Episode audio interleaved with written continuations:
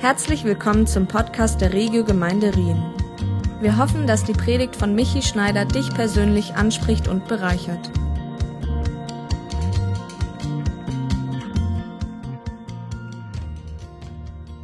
Treasure. Treasure, Treasure heißt Schatz. Und ich habe gedacht, das ist eine gute Gelegenheit, wieder einmal in meiner Schatzkiste zu wühlen.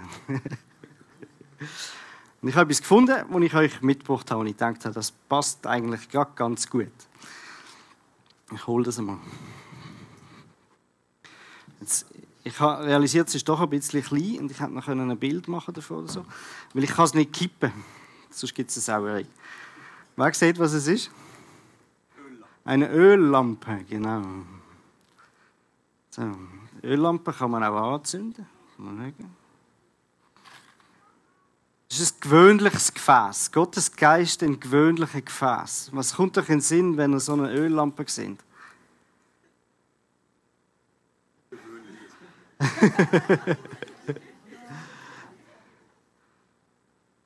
Was kommt euch in den Sinn?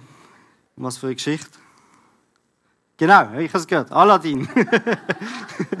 Aladdin und Wunderlampe. Und dann kommt der Geist, wenn man an der Lampe reibt. Nein, das ist etwas anderes. und der Geist, wenn man, die Geschichte vom Aladdin, wenn man an der Lampe reibt, kommt der Geist und fragt, was für einen Wunsch man gerne möchte erfüllt haben. Und ich frage dich jetzt, wenn du einen Wunsch dürftest erfüllt haben, was wäre dein Wunsch? Nochmal zwölf Wünsche, ja genau, das ist der klassische. der zählt nicht.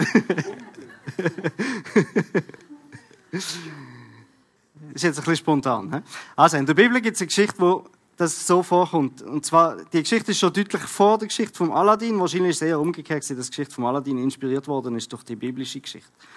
Im, ähm, und zwar der König Salomo. Hat, Gott ist ihm erschienen und hat ihm gesagt, du darfst dir etwas wünschen. Und das würden wir ganz schnell zusammen lesen als Bibeltext für die heutige Predigt. 1. König 3 und 5. Da erschien ihm, Salomo, der Herr im Traum Erbitte von mir, was du willst, sagte Gott zu ihm. Herr, mein Gott, du selbst hast mich zum Nachfolger meines Vaters David gemacht. Ich aber bin noch jung und unerfahren. Ich weiß nicht, wie ich diese große Aufgabe bewältigen soll. Darum bitte ich dich, gib mir ein Herz, das auf dich hört, damit ich dein Volk richtig führen und zwischen Recht und Unrecht unterscheiden kann. Denn wie könnte ich sonst so ein riesiges Volk gerecht regieren? Es gefiel dem Herrn, dass Salomo gerade eine solche Bitte ausgesprochen hatte. Darum antwortete Gott, ich freue mich, dass du dir nicht ein langes Leben gewünscht hast, auch nicht Reichtum oder den Tod deiner Feinde. Du hast mich um Weisheit gebeten, weil du ein guter Richter sein willst. Du sollst bekommen, was du dir wünschst. Ja, ich will dich so weise und einsichtsvoll machen, wie es vor dir noch niemand war und auch nach dir niemand mehr sein wird. Und genau das ist dann passiert. Zwei Kapitel später lesen wir noch, Gott schenkte Salomo große Weisheit, einen scharfen Verstand und ein unvorstellbar breites Wissen. Ja, Salomo übertraf mit seiner Weisheit sowohl die Gelehrten aus dem Osten als auch die Ägypter. Er war weiser als alle anderen Menschen, sogar als Ethan, der Esrachiter, und als Heman, Kalkol, Dada, die Söhne von Mahol. Ich habe keine Ahnung, wer die sind, ich habe nichts gefunden über die, aber die müssen auch wahnsinnig schlau gewesen man kannte seinen Namen bei allen Nachbarvölkern, so berühmt war er. Er verfasste 3000 Sprichwörter und dichtete 1005 Lieder. Er kannte alle Arten von Pflanzen, was er konnte alle Arten von Pflanzen genau beschreiben, von den hohen Zedern im Libanon bis zu den unscheinbaren Isop-Pflanzen, die in Mauerrissen wachsen. Auch die Tierwelt war ihm nicht fremd. Er konnte über Säugetiere, Vögel, Kriechtiere und Fische sprechen. Das nennt mir mal Wunder, das ein Vortrag über Fisch vom Salomo. Aus allen Völkern kamen Menschen, um Salomo zuzuhören, und alle Könige der Erde schickten ihre Gesandten zu ihm. Also Salomo gilt als die Weisheit in Person sozusagen. Will er Gott darum beten hat, dass er ihm Weisheit gibt. Interessant ist, um was der Salomo Gott wirklich beten hat. Er hat nicht eigentlich um Weisheit beten, sondern er hat ihn um ein Herz, das auf dich hört. Allgemein kann man sagen, ähm, Weisheit und ähm, wir haben es heute Morgen schon vorher gehört, ist, ist nicht das Gleiche wie Wissen. Und das wollen wir noch mal ein bisschen anschauen. Wir haben das auch in vorherigen Predigten von mir, habe ich das auch schon mal erwähnt. Weisheit üblicherweise ist die Kombination von Wissen gepaart mit Erfahrung. Erfahrung kann sein eigene Erfahrung, kann auch sein Erfahrung von anderen. Ähm, ein Beispiel dafür ist, du kannst wissen, dass Tomate eine Frucht ist und nicht ein Gemüse. Aber Weisheit ist sie trotzdem nicht in Fruchtsalat zu machen. Wir sagen, die Bibel legt sich selber aus. Und darum würde ich gerne mit euch heute Morgen ähm, diverse Bibelstellen zum Thema Weisheit anschauen und, und wie die Bibel Weisheit definiert und beschreibt und wie das mit dem Geist der Weisheit zusammenhängt. Und wie wir Weisheit dann können ähm, für uns ähm, wie soll ich sagen, unsere Weisheit wachsen lassen mit Hilfe vom Geist. Und genau das, was Silvia gesagt hat. Ich glaube, wir brauchen Weisheit, um Entscheidungen zu treffen. Ähm, und darum ist es etwas, Weisheit ist ein Thema, das wirklich sehr einen alltäglichen Bezug hat, denke ich. Nicht nur, wenn man Richter ist, aber dann natürlich ganz besonders. Im Sprüch 1,7 heißt es, die Furcht des Herrn ist der Anfang der Erkenntnis oder der Weisheit. Und das heißt, Dort fängt es an. Es fängt nicht mit Wissen an. Es fängt mit der Furcht des Herrn an. Also das heißt, die Furcht des Herrn ist eigentlich das Fundament für die Weisheit. Also man die Furcht des Herrn, Wissen, Erfahrung und das zusammen gibt Weisheit. Jetzt Gottes Furcht ist nicht so ein wahnsinnig modernes Wort. Also ich glaube im heutigen Spruchgebrauch ist das nicht etwas, was wir ständig verwenden. Es ist fast ein bisschen ein komischer Begriff. Früher war das anders. Früher war das ein ziemlich geläufiger Begriff. Also, man hat es sogar als Vornamen verwendet. Es gibt der Christian Fürchte Gott Gellert. Das ist er. Nach ihm ist Gellerkirchen in Basel benannt und er hat das Weihnachtslied geschrieben, dies ist der Tag, den Gott gemacht. Lustigerweise hat sein Bruder geheißen, also er hat viele Brüder gehabt, aber einer von seinen Brüdern hat geheißen Christlieb Ehre Gott Gellert.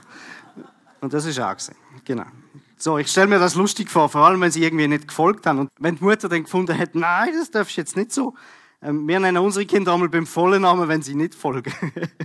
also, Christian, fürchte Gott, gell, das darfst du jetzt nicht so machen. ähm, es gibt auch in der Bibel ein Haufen Beispiele für Leute, die als gottesfürchtig gelten. Vom Hiob heißt es, er war rechtschaffen, aufrichtig und gottesfürchtig und sein Lebenswandel war untadelig. Vom Simeon, also nicht von unserem, sondern von dem in der Bibel heißt es, er war gerecht und gottesfürchtig und vom Heiligen Geist erfüllt. Ich wünsche mir das natürlich für unsere Nacht.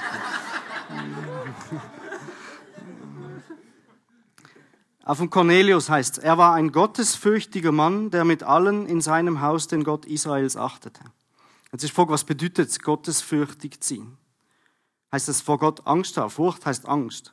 Gottesfürchtig heißt es, wir müssen Angst haben vor Gott. In der Bibel ist Gottesfurcht, wenn man den Zusammenhang schaut, wo, wo das Wort verwendet wird, wird es oft gebraucht für das Gefühl von Erschrecken, von Verstaunen, von schon ein bisschen auch Angst, wo die Menschen erfasst, wenn sie Gott begegnen. Und die Stück weit Angst entsteht unbewusst, weil in dem Moment, wo du Gott begegnest, wirst du dir deine Fehler und deiner Unzulänglichkeit bewusst. Und du stehst Gott gegenüber in seiner Heiligkeit und du merkst, du kannst nicht bestehen vor dem.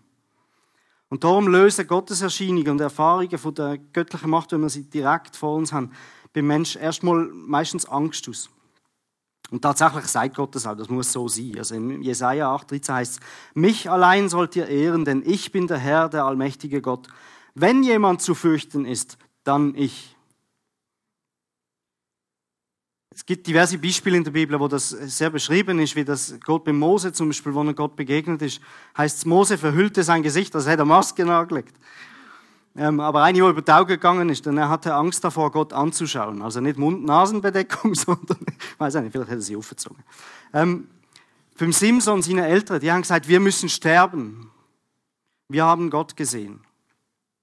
Das war nicht ganz von der Hand zu weisen, weil das war so um die Zeit herum, wo, wo der USA, ich weiß nicht, ob ihr die Geschichte kennt, ähm, ist, haben sie die Bundesladen auf dem Wagen bewegt und dann hat sie irgendwie, ist, hat sie droht runterzugehen und der USA hat probiert, die Bundesladen zu heben, aber die Bundesladen ist heilig und dann ist der USA gestorben, weil er sich dort nicht an die Regeln gehalten hat, dass man die nicht anlangen Oder die Jünger, der Johannes, der Petrus, der Jakobus, wo mit Jesus auf den Berg aufgegangen sind und dann Gott begegnet sind, dann heißt die Stimme, also Gottes Stimme hat dann geredet zu ihnen, versetzte die Jünger in solchen Schrecken, dass sie sich zu Boden warfen, das Gesicht auf die Erde. Also erstmal so überwältigend sie und sie haben Angst gehabt, dass sie wirklich sich auf den Boden geworfen haben. Das Lustige ist, das ist so eine typische, jetzt kommt, nachdem das passiert ist, kommt so eine typische Petrus-Reaktion. Ein typischer Petrus, kann man sagen. Er hat nicht weiter gewusst, er ist komplett überfordert gewesen. Und der Markus beschreibt dann das auch noch so ein bisschen ähm, suffisant, sage ich mal. Ähm, der Markus schreibt dann, ähm, der Petrus rief, Rabbi, wie gut, dass wir hier sind. Wir wollen drei Hütten bauen. Eine für dich, eine für Mose, eine für Elia. Das macht eigentlich komplett, äh, also nicht komplett, aber macht nicht so richtig viel Sinn. Und der Markus erklärt, er wusste nämlich nicht, was er sagen sollte, denn er und die beiden anderen Jüngern waren vor Schreck ganz verstört. Also im Sinn von, er hat auch die Stille nicht ausgehalten. Jesus hat nichts gesagt, aber dann, jetzt bauen wir Hütte. Also, Gottesfurcht hat etwas zu tun mit dem Bewusstsein von der Größe von Gott und mit seiner Erhabenheit. Und interessant ist, im Gegensatz zu, zu mir, wo Gott kennen, wo, wo das können einordnen, heißt es, Gottesfurcht ist dem Gottlosen völlig fremd. Psalm 36,2. Also Menschen, die Gott nicht kennen, die haben auch keine Gottesfurcht. Der, man sieht das auch, wo Jesus am Kreuz hängt mit den zwei Verbrechern nebendran. Und wo der eine dann anfängt, ähm, quasi Gott lästern oder Jesus lästern und sagt, wenn du Gott bist, dann stieg doch ab oder mach etwas, befreie dich. Und dann sagt der zweite Verbrecher, der am anderen Kreuz hängt, äh, heißt es, er wies ihn zurecht. Du bist genauso zum Tode verurteilt worden wie dieser Mann. Fürchtest du Gott nicht einmal jetzt? Und das ist der Unterschied. Der eine hat Jesus als Gott erkannt und hat gesagt, hey, jetzt ist Zeit zum wirklich Furcht haben, in dem Sinne Ehrfurcht haben vor Jesus. Und der andere hat das überhaupt nicht auf die Reihe gekriegt, weil er die Erkenntnis nicht gehabt hat. Und was passiert in Gottes Begegnungen als zweiter Schritt? Zuerst kommt der Moment von Erkenntnis und, und Furcht. Und dann der nächste Schritt ist, aber die Aufforderung von Gott, keine Furcht zu haben. Fürchte dich nicht, du brauchst keine Angst haben. Wo, wo Gott dem Isaac begegnete, ähm, sagt er, ich bin der Gott deines Vaters Abraham. Hab keine Angst, denn ich bin bei dir. Oder wo, wo Gott der Engel, ähm, in Form vom Engel, der Maria begegnet, heißt, Maria erschrak. Und der Engel hat gesagt, hab keine Angst, Maria. Oder wo die Hirten auf dem Feld, auch in der Weihnachtsgeschichte, wo ähm, der Engel zu der Hirte gehen. Es heißt, die Hirten erschraken, erschraken sehr. Aber der Engel sagte, fürchtet euch nicht. Also es gibt einen guten Grund, Gott zu fürchten, weil er ist heilig. Das setzt den gesamten Kontext. Weil er ist Ehrfurcht, er ist Ehrfurcht gebietend, weil er heilig ist. In der Offenbarung heißt es, wer sollte dir, Herr, nicht in Ehrfurcht begegnen? Wer deinen Namen nicht rühmen und ehren? Nur du allein bist heilig. Und das ist die Faszination. Gott zu begegnen ist einerseits furchtbar und andererseits herrlich gleichzeitig. So wie bei den Jüngern auf dem Berg heißt es auch in der Bibel vom Daniel oder vom Johannes oder vom Paulus, dass sie wie Tote verboten gefallen sind, wo sie Gottes Heiligkeit erkennt haben. Der Rainer Harter beschreibt das so. Wenn das Heilige auf das Profane oder das Weltliche trifft, oder wenn das Heilige und das Profane aufeinandertreffen, kann das Gewöhnliche nur mit Erschütterung reagieren. Und wenn wir Jesus wirklich begegnen müssen wir auch jetzt mit solchen Erschütterungen rechnen, sage ich jetzt mal. Die Konfrontation mit unserer eigenen Sündhaftigkeit. Aber es bleibt nicht bei dieser Erschütterung, sondern es geht weiter. Gottes Begegnungen sind auch untrennbar verbunden mit dem Staunen darüber, dass wir dem heiligen Gott überhaupt begegnen dürfen und der Faszination, die vom Heiligen selber ausgeht.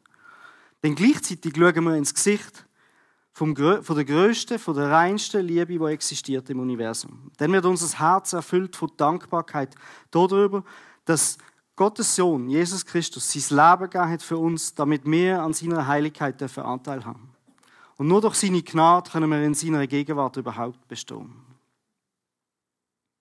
Interessant ist, dass trotzdem ist, ist der Versuch, Gottes Heiligkeit zu beschreiben oder zu erklären, ist eigentlich von vornherein zum Scheitern verurteilt. Weil sie liegt außerhalb unserer zugänglichen Realität. Gottes Heiligkeit ist wie eine Dimension, die existiert, aber mit unseren Sinnen können wir sie nicht richtig erfassen. Wenn du Gottes Heiligkeit beschreiben müsstest, was würdest du für Begriff brauchen? Wie würde du Gott beschreiben? Mit was für Adjektiv? Rein, allmächtig, heilig, majestätisch, groß. Also eben, es gibt ganz viel von diesen Adjektiven. Ähm, barmherzig als Versorger, Heiler, Retter, gut, gnädig, groß. Der Jesaja hat gesagt, furchterregend. Er hat geschrieben in Jesaja 2,10: Versteckt euch in den Höhlen, kriecht in die Erdlöcher, denn der Herr verbreitet Furcht und Schrecken, wenn er sich in seiner Pracht und Majestät zeigt. Seine Pracht ist furchterregend schön, herrlicher als alles, was Menschen kennen. Heiligkeit ist darum so schwer zu erklären, weil sie eine von diesen Eigenschaften von Gott ist, wo wir als Menschen nicht haben. Sie, wir tragen sie nicht uns, natürlicherweise. Andere Eigenschaften wie Mitgefühl, Barmherzigkeit, Liebe etc. verstehen wir besser, weil die, die haben wir selber. Das hebräische Wort für heilig oder der hebräische Wortstamm ist Kadosh und heißt abgesondert. Ganz anders. Der Begriff begegnet uns in der Bibel zuerst in der Schöpfungsgeschichte.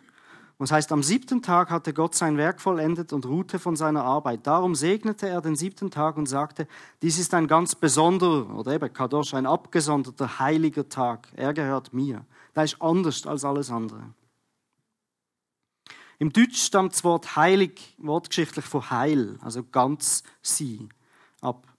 Heilig ist etwas, was vollkommen ist, erstrebenswert ist. Ebenso auf Englisch ist es gleich ein holy, von whole, ganz, nicht von Loch.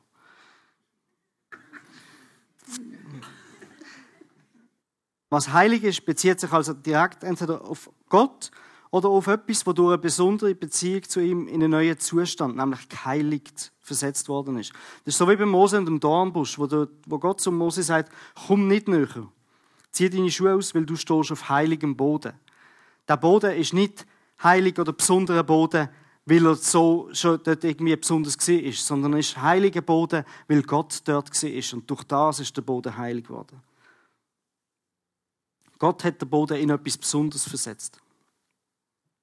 Interessant ist, dass sogar die Leute, die Gott persönlich begegnet sind, wo, wo wirklich eine, eine, Theo, wie sagt man, Theophanie hatten, also wirklich eine, eine Vision hatten, von wie Gott aussieht, wie es im Himmel aussieht, etc., die ringen beim Beschreiben von seiner Heiligkeit nach Wort und Bildern. Sie können es nicht wirklich fassen. Sie versuchen es fassbar zu machen, was für den menschlichen Verstand nicht fassbar ist. Und sie ist interessant, mir ist das noch nie so aufgefallen wie jetzt, ähm, wie sie denn das versuchen, fast hilflos zu beschreiben. Wir schauen einmal zwei, drei so Stellen an. Der Daniel schreibt, sein Leib funkelte wie ein Edelstein, sein Gesicht leuchtete wie ein Blitz und die Augen glichen brennenden Fackeln. Die Arme und Beine schimmerten wie polierte Bronze und seine Stimme war so laut wie die Rufe einer großen Menschenmenge es geht nicht anders, dass wir Vergleich anziehen, wo man sagen, es ist etwa so, aber es ist anders, aber es ist, vielleicht das kommt ihm noch am nächsten. Der Ezekiel schreibt, oberhalb des Gewölbes über ihren Köpfen bemerkte ich so etwas wie einen Thron, der aus Saphir zu sein schien. Darauf saß eine Gestalt, die einem Menschen glich, von seiner Hüfte an auf, ab, aufwärts, schimmerte ihr Leib wie Metall und ein, in einem Feuerkranz. Unterhalb der Hüfte sah sie aus wie Feuer, umgeben von einem Lichtglanz. Oder der Johannes in der Offenbarung. Mitten zwischen ihnen stand einer, der wie ein Mensch aussah. Er hatte ein langes Gewand an und um die Brust trug er einen goldenen Gürtel. Seine Haare waren so hell wie reine Wolle, ja weiß wie Schnee. Seine Augen leuchteten wie die Flammen eines Feuers, die Füße glänzten wie glühende Bronze im Schmelzofen. Seine Stimme dröhnte wie das Tosen einer mächtigen Brandung. Merkt ihr Verzweiflung drin in der Spruch, wenn er will beschreiben, wie es aussieht, aber es fehlen einem die Worte, um das wirklich zu beschreiben. Und einer der spannendsten Aspekte von Gottes Heiligkeit ist, dass sie für uns Menschen unfassbar ist und unerklärlich bleibt, aber trotzdem real erfahrbar ist. Wir erahnen sie vielleicht nur, aber das genügt oft schon, um in uns auch den Wunsch zu wecken nach mehr. So der Sog, ich möchte mehr erfahren davon. Und das ist gut so. Man kann das vergleichen wie jetzt mit einem Zaubertrick. Wenn man weiß, wie der Zaubertrick funktioniert, ist die Faszination ein Stück weit weg. Ich habe so ein bisschen angefangen, auf YouTube Filme zu schauen von einer Fernsehsendung, wo, ähm, wo Zauberer können ihre Trick zwei auch Profi-Zauberer zeigen und wenn sie es schaffen, dass die zwei nicht wissen, wie der Trick funktioniert, kriegen sie einen Preis. Und das, ist, das hat die Faszination, wo ich will herausfinden, wie es funktioniert. Oder? Und, und dann manchmal, und unterdessen habe ich so viel von denen schon geschaut, bei vielen Tricks weiß ich tatsächlich, wie es geht. Aber aber es verliert dann die Faszination. Es ist dann mehr, ah ja, okay. Und darum ist vielleicht ganz gut, dass wir die Heiligkeit nicht wirklich können erfassen weil dann behalten sie die Faszination. Und als Menschen haben wir Gottes Heiligkeit durchaus ambivalente Empfindungen gegenüber. Manchmal haben wir ein bisschen Angst vor, sind eben Gottes fürchtig, wir wissen nicht recht, wie damit umgehen. Und auf der anderen Seite hat es eine unheimliche Anziehungskraft, wo wir sagen, wir möchten mehr davon, mehr erfahren. Mir geht es immer so ein bisschen so, wenn ich in der Offenbarung lese, das stellt so ein bisschen die Nackenhaar auf, weil es hat eben die Faszination von dem Heiligen, wo man nicht so richtig einordnen kann. Man kann das auch vergleichen mit der Sonne. Obwohl wir wissen, dass unsere Sonne wegen ihrer enormen Energie, die sie ausstrahlt, für die Menschen eigentlich tödlich ist, wenn wir ihr zu nachkommen. Sie macht schon blind, wenn wir nur direkt eigentlich reinschauen. Ist das Leben ohne sie nicht denkbar. Wir brauchen, wir brauchen sie nicht nur, wir sehnen uns nach ihr. Im Winter sehnen wir uns danach, dass der Tag wieder länger wird, also wenigstens ich dass der Nebel weggeht. Im Winter hingegen, äh, im Sommer, sorry, im Sommer hingegen müssen wir uns vor ihren Strahlen schützen, mit Sonnencreme einstreichen. Wir legen Sonnenbrillen an. Und wir halten uns im Schatten auf, weil sonst ist es schwer zu ertragen. So ist es auch bisschen mit Gottes Heiligkeit.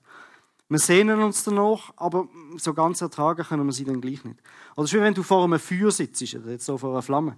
Es gibt so eine besondere Atmosphäre. Wir sind gefesselt von der verzehrenden Kraft der Flamme. Wir genießen die Wärme. Wir achten darauf, dass das Feuer am Leben bleibt. Wir legen nochmal einen Schritt nach.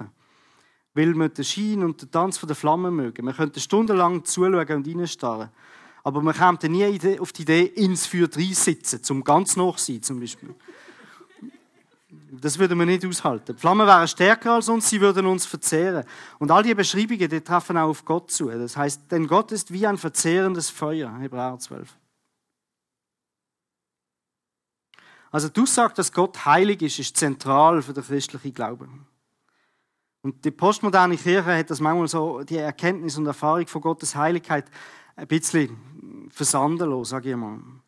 Dadurch ist der unfassbare, geheimnisvolle, unbezähmbare, majestätische Gott ist ein bisschen verloren gegangen. Es ist dann mehr so eine Art spirituelle Macht oder ähm, ein Übervater für etwas anderes geworden. Und ich hoffe, dass wir wieder mehr zu dieser Gottesfurcht zurückkommen können. Also man sieht, Weisheit haben heisst gottesfürchtig sein. Damit fängt es an. Gottesfürchtig sind wir, weil Gott heilig ist. Und Gottes Heiligkeit zu verstehen, ein Stück weit, ist also der Schlüssel zur Weisheit. Und genau das ist, was Gottes Geist in uns macht. Um Gottes Heiligkeit zu verstehen, brauchen wir jemanden, wo Gott in seiner ganzen Herrlichkeit kennt und in der Lage ist, sich sowohl in Gottes Dimension wie auch in unserer menschlichen Dimension, menschlichen Herz, ähm, sich wirklich auskennt und sich, sich kann bewegen Und das ist der Heilige Geist. Er ist es, wo uns erst ermöglicht, Gott zu erkennen und zu verstehen, auch wenn wir es selber schwer in Wort fassen können. Und eben die die Kombination von Überwältigung von der Heiligkeit und Angst gleichzeitig, die können wir nicht nur beim Mose sehen, eben, sondern auch beim Jakob, beim Jesaja, beim Hesekiel, beim Daniel, überall in der Bibel kommt das immer wieder vor und wird beschrieben. Es ist faszinierend, dass wir uns Gott trotz seiner Heiligkeit, was eigentlich nicht zulässt, nähern dürfen. Obwohl es eigentlich unmöglich ist. Zu heilig ist er und zu unheilig sind wir Menschen. Für den Menschen ist es einfach zu viel. So viel Schönheit, Reinheit kann ein gewöhnlicher Mensch nicht ertragen. Aber Jesus, durch sein Tod am Kreuz, hat der Graben zwischen uns und Gott eigentlich so gefüllt, dass es geht. Dass wir in Gottes Nähe dürfen sein. Wenn er das nicht gemacht hat, dann wären wir angesichts von Gottes Heiligkeit für immer verloren. Aber durch das Blut, das Jesus vergossen hat am Kreuz, ist das Unheilige ein Stück weit heilig geworden. Und darum kann Jesus zu uns sagen, fürchte dich nicht. Und das sagt Jesus auch zu dir. Du, zu dir. du musst keine Angst haben vor Gottes Heiligkeit. Und insbesondere, wenn du dein Leben ihm noch nicht anvertraut hast, ist das, denke ich, ein guter Moment, um über das nochmal nachzudenken und, und, zu Gott kommen und sagen, Herr, ich möchte das Leben dir anvertrauen. Und das ist sicher etwas, wo man nach dem Gottesdienst, wenn das dir so geht, kannst du aufs Gebetsteam zukommen und mit, mit ihnen reden und beten. Der Hebräischspruch unterscheidet nicht zwischen Furcht und Ehrfurcht. Im Deutschen sind das zwei verschiedene Wörter. Auf Hebräisch ist das nur eins. Und der Paulus sagt ausdrücklich, dass Gottesfurcht ist nicht mit Angst eigentlich zu übersetzen, im Sinn vom normalen Spruchgebrauch oder zu verwechseln. Weil die Liebe von Gott als Vater zu uns Menschen, als Kinder, vertreibt die Angst. Im Römer 8 schreibt er, denn der Geist Gottes, den ihr empfangen habt, führt euch nicht in eine neue Sklaverei, in der ihr wieder Angst haben müsstet. Er hat euch vielmehr zu Gottes Söhnen und Töchtern gemacht. Jetzt können wir zu Gott kommen und sagen, aber, lieber Vater. Also es braucht keine Angst in dem Sinn vor Gott. Wir müssen auch nicht Angst haben vor dem Tag vom Gericht, wenn Jesus wiederkommt wir müssen Rechenschaft ablegen. Also Angst ist eigentlich fehl am Platz in der Begegnung mit Gott aber Ehrfurcht und Staunen nicht. Wenn wir Menschen fragen, wo Gott begegnet sind, und sie fragen, wie die Begegnung abgelaufen ist, wie sie es beschreiben würden, dann würde, eben, würde sie wahrscheinlich sagen, am Anfang hatte ich Angst gehabt, aber ich bin nicht bei der Angst stehen geblieben. Sie würde vermutlich sagen, zuerst hatte ich sehr Angst gehabt, und dann hat er mir gesagt, ich muss keine Angst haben. Und dann hat er mein Gesicht zu sich ähm, gehoben und hat gesagt, und was ich dann gesehen habe, das kann ich nicht beschreiben, aber es ist wunderbar gewesen. Gottesfurcht ist also die Hochachtung vor der Größe und Autorität von Gott und das tiefe Bewusstsein von seiner Heiligkeit. Und das ist dann verbunden mit dem Wunsch, ein Leben zu führen. Auch das kommt oft ähm, fast automatisch, dass, wo, ein Leben führen, wo Gottes Zustimmung findet und sie Wille und seine Ehre über alles stellt. Der Rainer Harter schreibt es so: Gottesfurcht ist das logische Resultat der Nähe zu Gott und führt zu einem Leben, das von Ehrfurcht und Gehorsam Gott gegenüber geprägt ist. Spannend ist sogar im Himmel herrscht die Ehrfurcht vor Gott. Im Psalm 89 heißt es, denn wer im Himmel ist dir gleich. Kein himmlisches Wesen ist so mächtig wie du. In der himmlischen Ratsversammlung fürchten sie Gott mit heiliger Scheu.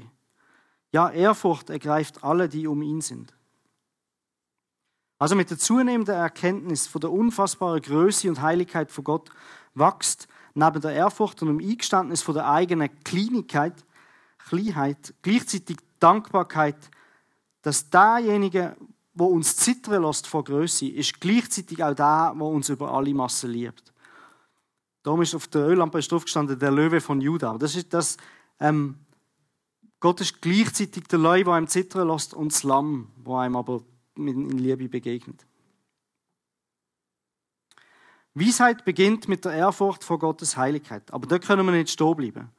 Jesus sagt der Jünger in Johannes 13, ihr wisst das jetzt alles. Ich habe euch jetzt ganz viel erzählt. Jetzt wisst ihr das alles.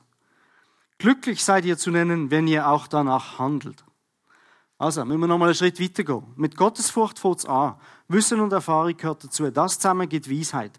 Aber die Weisheit muss zu Entscheidungen und Handlungen führen. Erst dann hat sie einen Nutzen. Und das ist das, was Silvia gesagt hat. Der Richter muss entscheiden irgendwann. Und nachher müssen Handlungen passieren.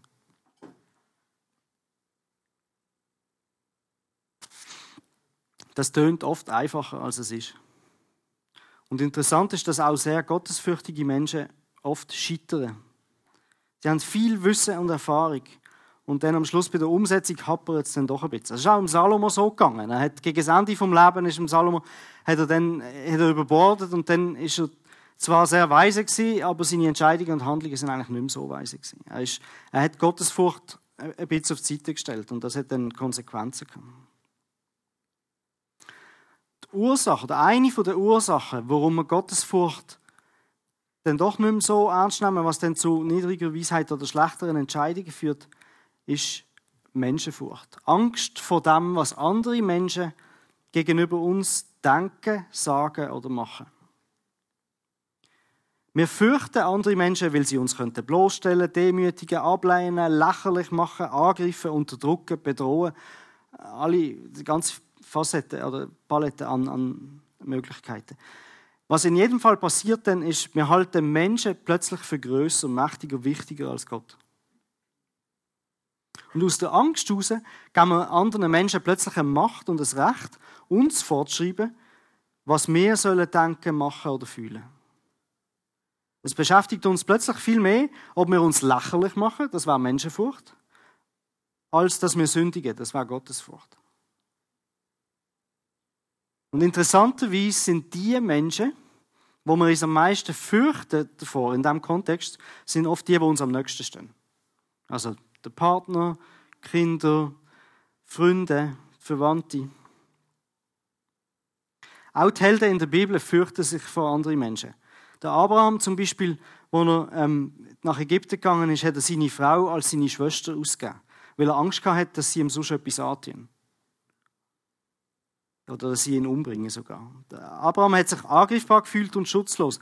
Und anstatt auf Gott zu vertrauen, hat er seinen eigenen Plan gemacht. Die Ägypter sind ihm gross erschienen und Gott klein.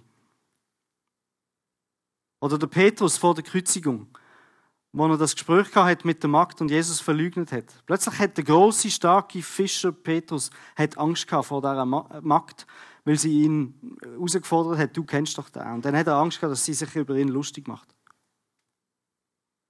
Angst als solches ist eigentlich nichts Schlechtes. Angst ist ein Warnsystem, wo Gott in uns reingegeben hat, um, wenn wir uns in einer Situation befinden, wo wir Angst haben und reagieren, das auch so machen können. Der Körper schießt Adrenalin aus, schüttet Adrenalin aus und gibt uns Energie, um, um in dieser Situation etwas zu machen Was weiß ich, davor oder angreifen oder was auch immer das Richtige ist. Denn.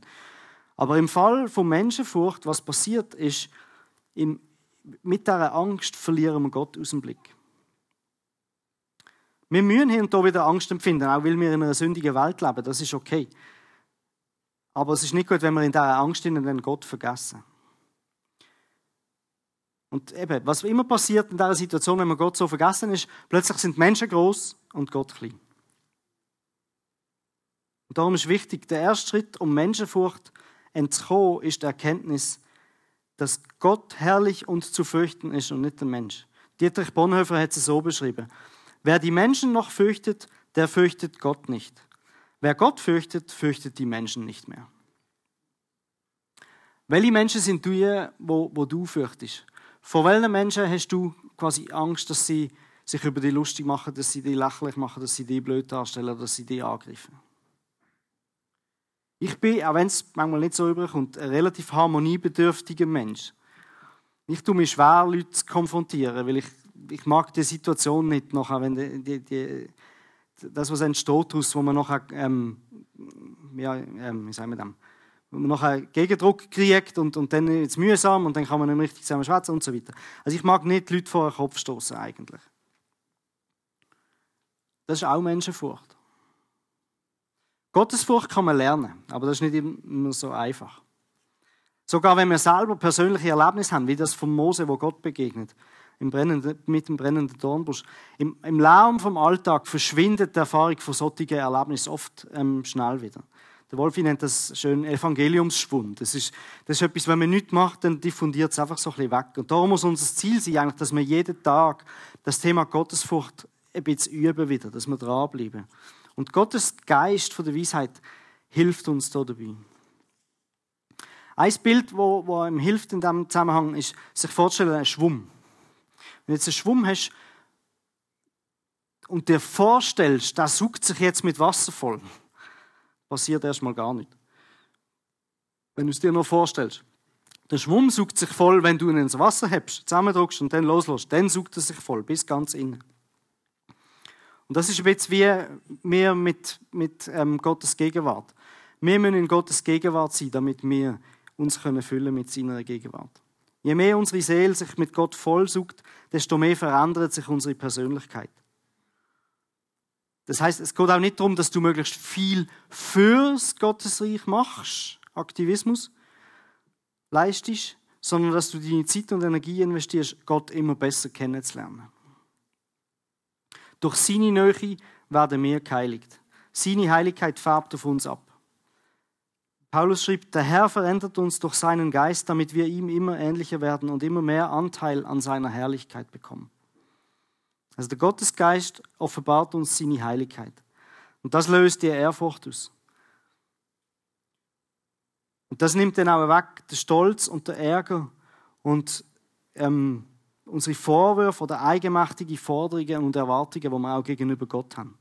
Das bringt uns in eine Grundhaltung hinein von der Unterwerfung unter seine, unter seine Majestät und unter sein Willen. Von der ersten Gemeinde, in, ähm, wo entstanden sind rund um Israel, heißt die Gläubigen in Judäa, Galiläa und Samarien lebten in Ehrfurcht vor dem Herrn. Und durch das Wirken des Heiligen Geistes schlossen sich immer mehr Menschen der Gemeinde an. Sie lebten in Ehrfurcht vor dem Herrn. Das ist beschriebig, wie Paulus die Gemeinde beschrieben hat. Lukas ist es. Wie können wir das in unseren Alltag integrieren? Was hilft uns, das wirklich Tag für Tag ähm, zu machen und nicht zu vergessen? Auf die leisliche Stimme vom Geist zu hören, ist nicht immer so einfach, aber es ist genau das, was wir eigentlich brauchen, wenn es darum geht, Entscheidungen zu treffen. Und weil Weisheit bei Entscheidungen mit Gottesfurcht beginnt, ist es gut, wenn wir uns Gottes Herrlichkeit wieder in Erinnerung rufen, anstatt zum Beispiel sich über andere Menschen aufregen. Was sind so kleine Sachen, die einem helfen dabei? Also, zum Beispiel, schau in den Himmel. Um dir die Größe vom Universum und die Größe und die Allmacht vom Schöpfer wieder in Erinnerung zu rufen. Das kostet nicht viel, das braucht nicht viel Zeit, du musst nicht viel machen. Schau in den Himmel auf und denke über die Allmacht und die Größe von Gott nach. Oder, jetzt ist Isabel nicht da, beobachte das Insekt. Das führt dir auch die Herrlichkeit von der Schöpfung vor Augen. Wie genial und gut hat Gott ganz kleine Lebewesen gemacht. Such dir einen Bezug zu deiner persönlichen Arbeit. Zum Beispiel, was gibt es bei dir beim Arbeiten, wo du Gott drin kannst sehen oder einen Bezug kannst herstellen zu Gottes Herrlichkeit? Ich will euch ein Beispiel geben. Ich bin letztens an einem Workshop, gesehen, wo wir neue Roboter angeschaut haben. Ähm, und das ist äh, für mich etwas ganz Faszinierendes. Das kannst du mal äh, laufen. Das ist der Versuch, die menschliche Hand nachzubilden in Form von einem Roboter. Und ich finde es genial, ich bin begeistert, wie weit man schon gekommen ist, mit so etwas zu machen. Und dann kann man überlegen, okay, wo, wo könnten wir das bei uns in der Firma überall einsetzen und für was kann man es brauchen, bla bla bla. Bis uns die gesagt haben, das Problem ist, sie ist wahnsinnig schwach. Es, sie kann noch nicht wirklich viel heben. Sie hat einfach keine Kraft drin. Und, dann, und das ist etwas, wo, wo mir hilft, okay, ich kann meine Hand anschauen und denken, wow, wie genial ist die Hand gemacht im Vergleich zu, was wir jetzt gerade probieren nachzubauen. Lies Bibelstellen, wo Gottes Größe beschreiben. Es gibt ganz viel davon. Am einfachsten ist, du legst dir eine eigene Sammlung an von diesen Versen, die dich begeistern, wo Gottes Größe beschreiben. Ähm, Jesaja 40 ist ein ganzes Kapitel, wo Gottes Herrlichkeit und Größe beschreibt. Die ganze Bibel ist voll von so Bibelstellen. Umgekehrt, das ist jetzt ein bisschen nicht für alle geeignet, denke ich, wenn du zu einem aufblasenen Ego tendierst, ist manchmal auch gut, Bibelstellen zu lesen, die dich wieder auf den Boden abholen. Eine schöne ist Hiob 25, 5, 6. Wenn in Gottes Augen nicht einmal der Mond hell scheint und dem Sternenlicht die Klarheit fehlt, wie soll da ein Mensch vor ihm bestehen können? Gedankenstrich, diese Made, dieser Wurm. also du als Wurm. In Mannheim hat äh, unsere Gemeindeleiter mal eine ganze Predigt über die Bibelstelle gehalten. Und dann gibt es auch Sachen, wo der Gottesfurcht Erkenntnis im Weg stehen. Zum Beispiel, wenn du dich auf Daten konzentrierst, anstatt auf Haltung. Ich habe heute nichts gestohlen, ich habe niemanden umgebracht, eine kleine Sünde und dort, das ist nicht so schlimm. Ich bitte Gott um Vergebung und dann ist gut. Im Großen und Ganzen okay. Wenn du meinst, dass du im Großen und Ganzen im Prinzip okay bist, dann brauchst du im Prinzip Gott nicht mehr. Damit übersehen wir, wie tief die Sünde in uns verwurzelt ist. Und wir erhöhen uns selber und sind nicht mehr völlig abhängig von Gott. Und dann ist Gottes Furcht nicht möglich. Oder acht auf den Inhalt von deinen Gebet. Bettest du darum, was du brauchst, um heiliger, um gerechter zu werden? Oder bettest du darum, dass er dir gibt, was du gerne hättest, damit du dich besser fühlst? Oder glücklicher fühlst? Ich denke, gerade Gebetsinitiative, wo wir darauf hingewiesen haben am Anfang des Gottesdienstes, ist eine gute Gelegenheit, das zu üben. Regelmäßig. Der Versuch, aus eigener Entscheidung und aus menschlicher Stärke heilig zu handeln, führt höchstens zur Gesetzlichkeit. Nur die Zusammenarbeit mit dem Heiligen Geist kann uns nachhaltig heiliger machen. Also, der Schatz von Gottes Geist, von der Weisheit in irdenen Gefäß fängt damit an, Ehrfurcht vor Gott zu haben. Das ist eine ziemliche Diskrepanz zu dem Wünsch dir was Geist, wo im Aladdin in der Geschichte beschrieben ähm, wird. Der Salomo hat das selber gut zusammengefasst in Sprüch 9,10. Alle Weisheit beginnt damit, dass man Ehrfurcht vor dem Herrn hat. Den heiligen Gott kennen, das ist Einsicht. Also, wir sollen mehr ähm, Gottesfurcht haben. Immer mit der Gottesfurcht anfangen, mit dieser Einsicht über Gottes Heiligkeit. Ich habe mir noch mal überlegt, was könnte ich euch als Erinnerungshilfe mitgeben, ähm, dass ihr das ein bisschen behaltet ähm, über die Woche jetzt oder länger raus. Und eben, man sieht, früher sind Kinder nach Eigenschaften oder Situationen benannt worden. Die Bibel ist auch voll von diesen Beispielen. Also dem, vom Jakob zum Beispiel heißt es, er hat bei der Geburt die Fersen vom Esau festgehalten. Das sind Zwillinge, gerade nacheinander auf die Welt gekommen. Der Jakob hat die Fersen vom Esau gehalten. Und dann hat es geheißen, so nannten sie ihn Jakob, das heißt Fersenhalter. also, Kinder haben wir benannt nach nach, dem, nach der Situation oder nach, einem Charakter, nach einer Charaktereigenschaft von Buschi. Aber wenn, im Moment der Geburt ist ja noch nicht so ganz klar, wie sich das Leben dann äh, entwickelt, was denn tatsächlich der Mensch kennzeichnet. Der Christian fürchte Gott Gellert haben seine Eltern auch so genannt bei der Geburt, obwohl sie nicht gewusst haben, ob er noch ein gottesfürchtiger Mensch wird. Ich wünsche mir, dass man über unser Leben, wenn man zurückschauen kann, das sagt. So wie über wie die Bibel sagt über den Hiob, über den Simeon oder den Cornelius, sie waren ein gottesfürchtiger Mensch. Ich wünsche mir, dass man das über unser Leben kann sagen kann, wenn man zurückschaut. Er, sie ist ein gottesfürchtiger Mensch gewesen. Eine krasse ähm, Variante, um sich daran zu erinnern, wäre tatsächlich, das wie eine Art, um einen, einen zusätzlichen Vornamen zu machen. Also auf meinem Grabstein würde dann heißen Michael Stefan Fürchte Gott Schneider. Nicht, weil mich meine Eltern so genannt haben, sondern weil, weil es mein Lebensstil so beschreibt. Also du darfst wählen, ob du lieber Fürchte Gott genannt werden willst oder Ehre Gott. das ist jetzt vielleicht ein bisschen krass, aber ich hoffe, dass das Bild hilft dir, das in Erinnerung zu behalten. Also, gute Entscheidungen treffen benötigt Weisheit. Weisheit beginnt mit Gottesfurcht. Und ein Punkt ist auch, stell dir die Entscheidungen, die dir anstehen, stell du die dann mit Mut. Weisheit heißt auch Entscheidungen treffen und handeln. Und wenn du, die, wenn du dir vom Gottes Geist die Heiligkeit und Macht von, Augen, von Gott vor Augen führen lässt, dann wirst du weise entscheiden können und gut. Ich möchte schließen mit einem Gebet, wo der Paulus für die Epheser gebeten hat. Ihn, den Gott unseres Herrn Jesus Christus, den Vater, dem alle Herrlichkeit gehört, ihn bitte ich darum, euch durch seinen Geist Weisheit und Einblick zu geben, so dass ihr ihn und seinen Plan immer besser erkennt. Amen. Es freut uns, dass du heute zugehört hast. Für weitere Predigten, Informationen und Events besuche unsere Gemeindewebseite www.regiogemeinde.ch.